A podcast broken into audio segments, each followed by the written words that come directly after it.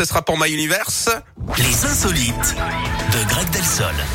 Mais avant, juste avant, oui, on se prend pas au sérieux, voilà. On va quelque part autour du monde, là, nous parler euh, d'une insolite plutôt sympa, et c'est Greg qui va s'en charger. Greg, on va où aujourd'hui? Eh bien, on s'envoie en l'air, Yannick, ce matin. Bon, dis donc. calmez-vous, hein, je parle simplement de prendre l'avion, vous pouvez vous rhabiller.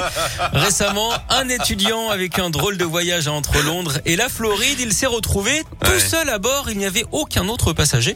Pendant Hein 8 heures, il a donc pu profiter de l'appareil hein, comme il le voulait, comme dormir en s'étalant sur plusieurs sièges. Il a également pu manger et boire à volonté. Seul bémol, hein, on lui a juste refusé d'aller en classe affaires. Au Ouais. final, il a décrit cette expérience comme étrange mais plutôt confortable. Il faut savoir que les compagnies aériennes sont obligées de maintenir leur vol même si les avions sont vides, c'est pour garder leur créneau de décollage et d'atterrissage, ce qui fait enrager évidemment les défenseurs de l'environnement. D'ailleurs, euh, vous savez Yannick, ce qu'on dit d'un pilote qui a des problèmes conjugaux? Non, mais je suis pressé de le savoir. Ah, Que son couple bat de l'aile.